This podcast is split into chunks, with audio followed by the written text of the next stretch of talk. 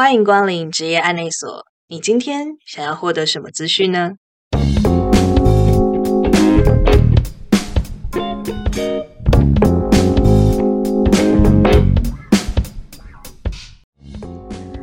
大家好，我是阿拉尼。今天我们是 SEO 的下集，在这一集里面呢，我们会聊到什么样的性格比较适合做 SEO 这个领域。那我们也稍微会聊到一下有关于广告这个领域，什么样的人会是适合那个领域的呢？还有在最后，B B 会告诉大家，就是如果你想要进入 S E O 的这个世界的话，你可以预先做一些什么准备。好，那么话不多说，我们就开始吧。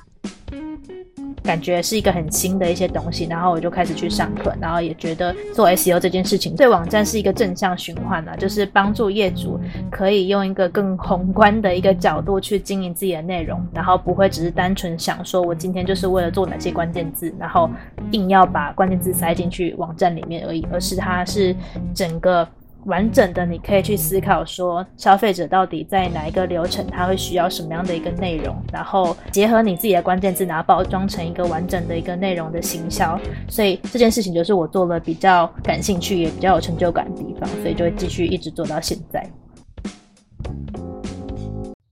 哦，那在过程中，你没有那种做一段时间之后会憧憬，像是奥美那样子的一个公司，或者是说那种广告人的世界嘛？对于蛮多喜欢行销的人来说，好像那是一种行销殿堂的感觉。就是你在接触 SEO 之后，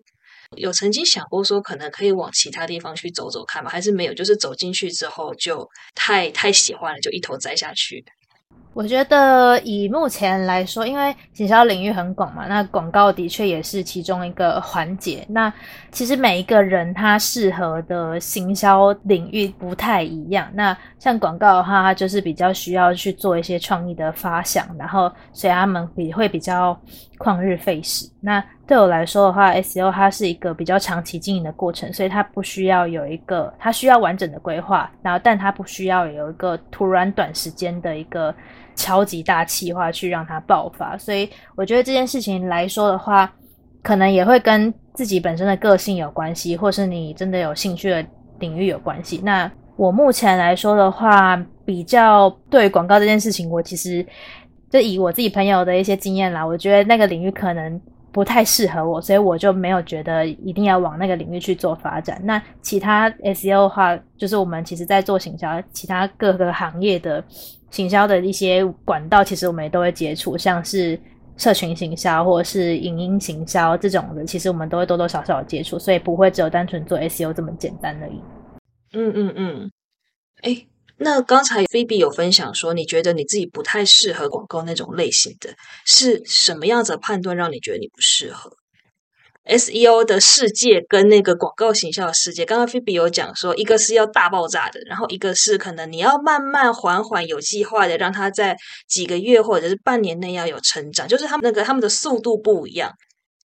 嗯，其实以行销领域来说，我觉得行销领域的确是真的变动蛮大，就是它是的确需要一直去接受、接触一些新知的一个呃职务。那像广告的话，你就是必须要你接到一个案子之后，你就是要针对他们领域要非常非常深入的去呃写提案，然后去了解，你才有办法去将一个提案真的完美的一个实现。那像 SEO 的话，我们就是比较是像跟客人互相的去做协调跟沟通，然后了解他们实际上面到底是在做什么样的一个类型。我们算是辅助型的一个角色，我们不会真的去从他们的，比如说新的产品的研发就接触。所以我觉得这。应该是两个在做提案的上面会有蛮大不一样的地方。那 A C O 的话有点算是辅助他们做行销的一个工具。那广告的话可能会更深入的接触他们。比如说有新的产品要上市，然后他们想要去曝光的话，可能要怎么样的去推广，然后可能又要研究到很深的，他们前几个前几季的广告档期到底做了什么事情，然后这一季要怎么突破，所以这件事情我觉得对我来说是一个更大的挑战。那 S O 也有 SEO 的一个挑战，只是就是跟广告会有蛮大的一个区别。感觉上好像是两个产业的压力值会有一些落差。SEO 感觉慢慢来，大家可以一个速度慢慢前进，可是广告很要求爆发力，所以有可能比较常会爆肝。没错，我不好意思讲的这么直接，我不好意思讲这么直接，但我觉得广告的确是一个蛮爆肝的产业。那 SEO 对我来说就是一个比较舒适的步调，我只能这么说。可是总不可能永远都是慢慢的吧？你总是会有一些比较特别的时候，像是你们去设定了某一些新东西，然后你们要去观察它们。嗯，通常很难，因为 Google 的确也是需要时间去认识你的网站，所以你不是当下真的设定什么，它就会马上有成效的一件事情。只是如果可能网站突然流量突然下降的时候，我们可能就要花比较多时间去检测或者是去看判断，说到底是什么样的一个环节出了问题，然后导致流量有起伏。然后这件事情就是我们必须要去做一些数据分析的部分。不过 S U 的世界里面，会不会也有那种就是接案狂人，就是一个人可能身上也要挂大概非常多件案子，他就是睡不了觉那种程度？如果说像是个人的工作室吧，然后他可能又有接，就是他什么。领什么都有接，比如说他网站设计也有接，然后帮忙写内容也有接，然后但是他人很少的话，可能他光是课写哪一个产业的内容就已经没有时间了。他如果还要再接其他产业的话，对他来说是一个很大的负荷。因为其实写文章虽然不用从产品研发就开始接触，可是你还是必须要了解这间公司它的一些优劣势，然后去分析现在搜寻引擎上面的一些结果。到底有哪些文字文章是还没有被写出来，而且是有贴近消费者一个需求，所以它也是需要花时间去分析，只是不会突然的有急剧的压力啊。如果真的有突然急剧的压力，可能是他网站做了什么事情，然后导致它的流量瞬间归零，或是瞬间降低超级大的一个幅度，才会导致它可能要真的要报关去看到底数据上面或者是网站上面出了什么样的一个问题。哦，哎，刚才提到说帮人家写文章，就是说有一些公司是连文章都帮客人写好，有点像是公司的小编那种状况嘛，外包公司小编这个职务。嗯，对，那我们其实我们也有提供这样的一个服务啦。那主要通常是因为虽然我们自己是以软体就是网站为主嘛，但是因为蛮多企业，就是他们一开始在经营网站的时候，他其实根本就没有想到网站是需要持续去写新文章，或者是持续去优化内容的一个方式。所以我们都会需要透过一些时间让他了解，说为什么网站上面会需要一直去经营。那网站经营的话，其实有点像是。就是它就是你一个网络上的门面嘛，所以消费者他如果搜寻到你的公司的时候，他有看到你的网站上面是一个持续活络的状态的话，他也会比较愿意相信你这间企业或是你这个品牌是有保持在一个健康的状态下面，才会进一步想要去跟你去做接洽，或者是进一步去下单。所以这件事情就要考量到这间公司他们到底原本有没有这么多人手来去写网络文章这件事情。那网站上面的文章，如果说我们通常一开始都会给他们一些教学文件啊，或者是教他们要怎么样去写基本的内容。但是如果他们真的人力不足，然后他们需要有人帮忙的话，可能就会找我们去做一些内容的一些服务，这样子。哦，可是这个服务也不可能一路持续下去吧？最后总归是你们教他怎么钓鱼，而不是一直帮他钓。那。如果有这种转接期的时候，就是从你们原本一开始帮他们写一些文章，哎，不错，那后面会不会有可能回交到公司的时候就很有趣？嗯，通常很少是持续合作之后就回交到公司，因为公司都会觉得他花钱就可以处理完成的话，他们就通常不会再想要花一个人重新教导啊怎么写。而且，因为通常请专业的 SEO 公司写，一定成效会比较好。就比起单纯是内部的人员来重新操作来说，哦，所以说其实你们的合约有可能会一路走到很后面，有可能一开始是帮他们处理大的一些网站的问题，然后处理他们一些跟他们讲一些结构状况，然后后续的。嗯，也不能讲服务了，后续的内容可能就偏向是说，哎，定期要帮这间公司去出一些东西，所以你们的这个合作关系就会一直一直一直下去这样子。对，那像我们刚刚有说的，SEO 公司有分很多种嘛。那 SEO 顾问的话，有可能他是会有呃合作结束的一个状况比较容易发生，所以他们可能会需要一直去找新的客户。那像我们的话，因为我们主要是以网站为主嘛，那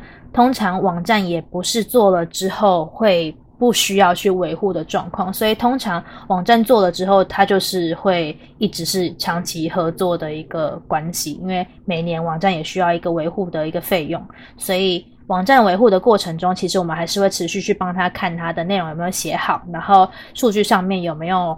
什么样的一些异常。那如果说他需要我们去帮他看他内容写的好不好的话，我们还是会提供这样的一个服务。那如果说他人力，不足，他想要我们帮他写的话，才会有额外的内容的费用产生，这样子。哦，原来如此。那会有文案教学吗？因为我知道了，蛮多传产里面其实都会有一些大妈、资深的姐姐，你们会去教他们怎么样去写这些东西吗？哦，会。我们超级多客户是，比如说像是搬家的产业啊，或是一些比较民生用品的产业。或者是像是美甲美睫这种美容业的。姐姐或者是小姐姐也是啦，就是他们平常就是专精在自己的工作领域中，其实碰到实际碰到那电脑的几率是很低的，所以他们甚至连一台电脑可能都没有，他们平常就是用手机去看网站而已。所以通常他们想要认真去经营网站的时候，有些人就真的会去实际去买电脑，或是公司配电脑，让他开始去做文案上面的一些上架。那这个时候我们就会真的会一步一步带他怎么样去写好一个内容，然后可能一开始也会先搭配我们自己的文。案的一些方案，然后让他们知道说一个好的文章到底需要什么样的一个要素，然后等到他都熟悉上手之后，我们就会交给他们自己去自己去写，然后我们再去帮他看有没有需要调整的地方。所以这部分真的一开始会被 很多人气到，想说怎么可能有人连这个都不会用？但是。也可以理解，因为他们平常就没有在碰电脑的话，或者是他们本身不是出生在科技时代的人吧，就会有这方面的一些需要呃再去学习的地方。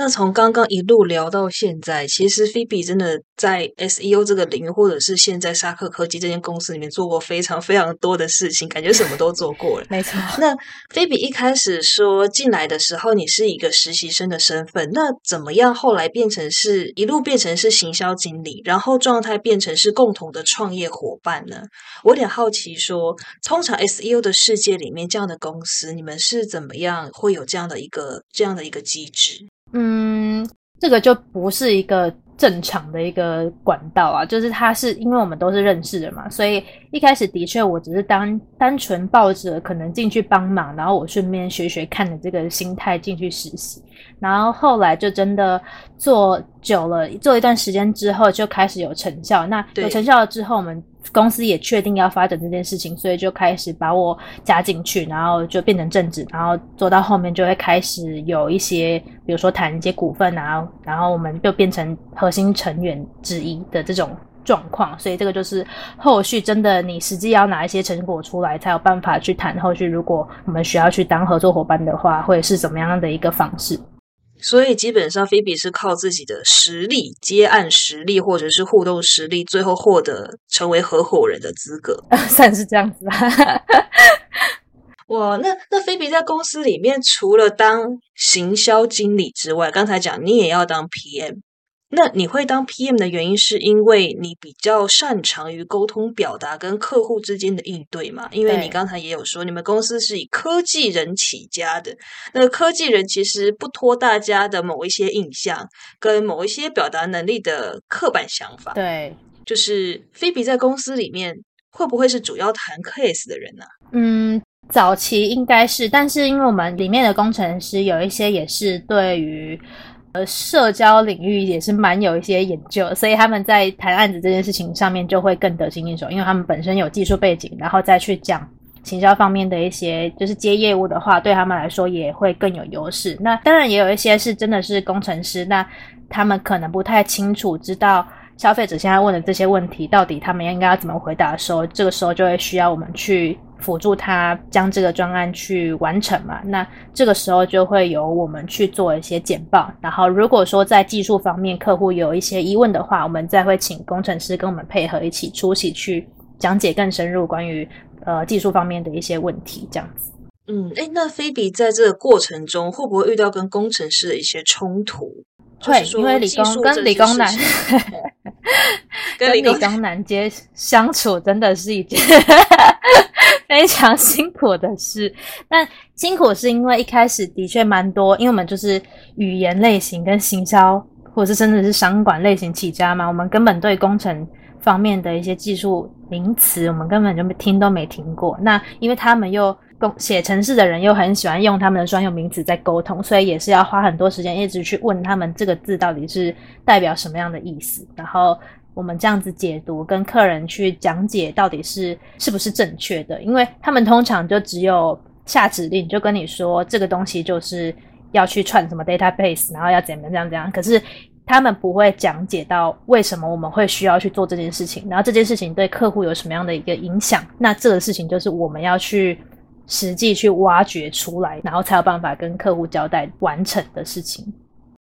哦，那你花了多少的时间才理解这个语言背后的意义？就像刚才讲，这个要串 database，你花了多少时间理解？说哦，他说串 database 的意思是这样这样这样这样这样，然后我要跟客户解释那样那样那样那样。我觉得到现在都持续还在学习中，当然还。对，因为还是每个客人都一定会遇到不同的状况嘛。那第一年对我来说应该会是比较辛苦，因为真的有太多除了 SEO 的领域要学习以外，工程这边也需要学习嘛。因为我们就是以网站为主，所以网站这边有网站。专门的一些知识，然后跟需要去跟客户协调的东西，我也是需要去理解。然后 S O 也有需要去交代，所以这两边的话，在第一年对我来说，应该会花比较多的时间去去进修。那后续的话，就时间久了，可能有跑过几个专案，然后完成之后，所以就会比较清楚知道哦，整个流程大概要怎么样去进行，然后可能会遇到什么样的一个问题，就会比较可以去解决客户目前遇到的一些状况。哦，大概可以理解。那在这些过程中，你觉得你最痛苦的事情是什么呢？就是在做 SEO 这件事情啊，跟客户互动啊，跟工程师来回交锋，或者是说，以你一个其实比较偏文组背景的人，踏入了这样科技公司的领域里面，就是在这些过程中，这些这些挑战里面。做 SEO 这份工作，你的世界的 SEO，你觉得最辛苦的事情是什么？辛苦，我觉得学新的东西一定都会有辛苦的地方，但是有收成也会相对更有成就感嘛。那如果真的说早期比较挫折的事情，可能是嗯，因为 SEO 这个领域在可能在现在在北部已经算是接受度蛮广，但是早期如果是像比如说中南部的客户，他们要接触 SEO 这方面的知识的话，他们可能就真的只知道他在做关键字，然后他们可能没有很清楚，但是他们就会有一个错误的成见，所以就会变成我们在跟他解释的时候，或是他们本身是可能像传产第一代的。呃，头头，然后他们要去做数位转型这件事情，就会花非常多的心力去跟他们说为什么需要做这件事情，然后他们会需要投入什么样的一些资源，然后可能会有什么样的一个成效。所以，跟呃上一辈的长辈在说明 SEO 这件事情，对我来说是比较辛苦的一个过程。但是到现在，因为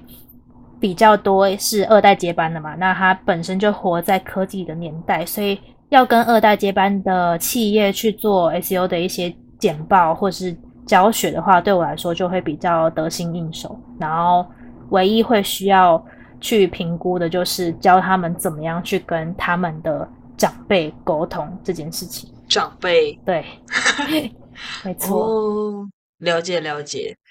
哎，可是，在不管是一代或二代啦，那在这个互动过程中，因为 SEO 是一个长时间，它是长期抗战，那会不会有可能在做一两个礼拜或者是一两个月，就开始很急躁的想要有成效的人跟你们 complain？你们怎么样去处理这样的压力？嗯，通常我们在一开始他在做之前，在简报的时候，我们就会跟他说，这是一个长期的过程，然后他不会是。你马上写的文章马上就有成效，除非你本身的，比如说你的行销管道就已经很充足，你只是少少了做 SEO，你也许你的社群的一些。呃，粉丝或是你是社群的一些互动已经很高，那你可能丢了一篇文章过去，就就会比较多的流量，然后对他们来说，可能流量起伏就会比其他的竞争对手来的明显。但是如果他们什么都没有的状况下，要突然 SEO 的流量爆炸的话，只可能有花钱的做法，就是他们同时间也下关键字广告，不然就是他们真的写了什么样的文章是有跟对风向跟跟对现在流行的议题，才有可能有爆红状况。那这件事情其实也跟社群经营是一样的概念的。那 SEO 来说的话，要突然爆红的几率不会到像社群那么明显。嗯，哦，对。那到这边呢，菲比，你现在还喜欢 SEO 这份工作吗？哦，喜欢啊，因为蛮有成就感，而且可以接触很多不同领域的人。对，哎，那你现在大概接过几个案子？目前呢，嗯，我们公司至少已经服务近百间的企业，所以对我来说，呃。去做业务简报，可能早期还会做简报的时候，还会一边简报一边手抖。但是现在对我来说，就是不管去哪间公司，对我来说都不会太紧张了，就会比较知道他们大概都会遇到什么样的问题啊，我可以怎么样去协助他们。嗯，那如果今天有一个后进者想要进入 SEO 这个领域，你会怎么样去跟他有一些建议吗？因为 SEO 领域其实也分蛮多不同类型的公司的。嗯，要看他是什么样的背景。比如说，他真的对于技术，比如说 IT 资讯比较有兴趣，或是他对于行销领域有兴趣的话，那我们就会建议他可以先从可能经营自己的部落格开始，然后或者是去经营自己的一些社群，开始写一些内容，然后写一些文章，然后让他们对培养对持续发文这件事情是有。热情的，他们在做 SEO 这件事情的话，会比较不会觉得很麻烦，因为像刚刚我说的，SEO 它是需要长期经营的嘛。那如果你对于写文字这件事情没有任何兴趣的话，那要做 SEO 对他来说就会比较辛苦。所以写文字的能力非常重要，而且要持续的、有耐心的一直写下去。对，除非他想要去拍影片那些，就可能跟 SEO 比较间接相关的事情。当然也有他发挥的空间，但是要做 SEO 这件事情，一定要会写文字。好，嗯，那各位听众，如果你有想要往 SEO 这个领域来挑战或尝试看看的话，刚才菲比有建议说，你们可以先经营自己的社群账号，或者是开一个讨论什么东西的东西也可以，然后就持续性的每一天发文。每一天都写字，或许有一天你就发现，哎，订阅你的人越来越多了，看你写东西的人越来越多了。那这个时候，你再去帮别人写字，有可能就更得心应手了。没错，像很多也都是呃很熟悉 SEO 领域的。通常都是媒体嘛，再来就是布洛克，因为布洛克他们会需要持续去发文，然后拍照，然后甚至他们也开始做影片了，所以布洛克对 SEO 的掌控性其实蛮大的。那他们又有一个好处是，他们可以去帮一般的品牌企业去写一些业配的文章。那所以布洛克其实在 SEO 这个领域也。是一个蛮大的一个助力，所以现在很多人会继续找 KOL，或去找布洛克合作的话，也是会去帮助自己的品牌去做曝光。嗯，好哦，啊，今天非常感谢菲比跟我们分享这么多。那菲比，你有没有一些什么样子的话，或者是什么样的宣传，想要跟我们的听众朋友一讲的？宣传哦，其实如果说你们对于呃 SEO 这个领域有兴趣，然后或是想要深入，就你可能实际上有遇到一些问题想要了解的话，也可以 follow 我的 IG，然后可以搜寻就是呃 SEO，然后底线 PB 呃 PB SEO 底线 PB，然后就可以找到我在 Instagram 上面去经营的一个 SEO 相关领域的一些知识，然后如果说。真的有想要进入 SEO 领域的人，或者进入行销领域的人，也可以从好好生活、好好交朋友跟好好学习表达开始。那如果说你有办法去好好生活的话，你就可以更抓住其他消费者他们日常生活中在意的事情，那也会对你后续在经营，不管是经营社群或是经营部落格，都会有很大的一个帮助。嗯，好，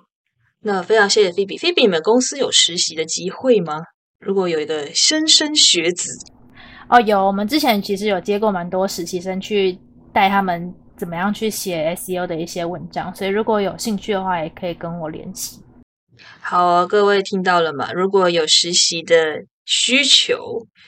有想要真的来理解一下、看一下的话，也可以跟菲比来联系，来聊一聊踏入 SEO 的这个世界，做一个快乐的简报人。没错，很好玩的。那今天非常感谢菲比，很好玩的哦。菲比刚才讲，谢谢，谢谢你，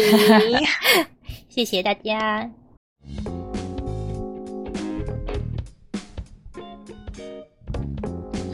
好哟，那我们今天就差不多到这边要做一个收尾了。SEO 的这个段落就大概到这边结束了。我们下个礼拜会奉上新的职业、新的访谈，那希望你也不要错过。那么在这一集的结尾，菲比来跟大家讲说，如果你想要踏进 SEO 这个领域的话，会建议说你可能先从经营自己的某一个账号、某一个频道或者是某一个部落格开始。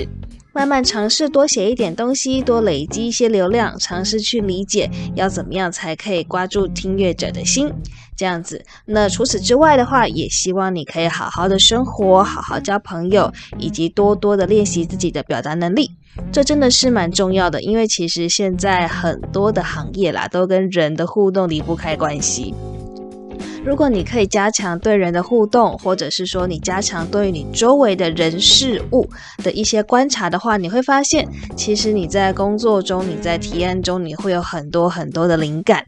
那么这些都是帮助自己进步的关键哦。那在表达的部分，我相信不用多说的，多会讲话一点，你的人生会更顺畅一点。好，那我们今天就到这里，希望大家有一个快乐的夜晚。那我们就下个礼拜再见喽，拜拜。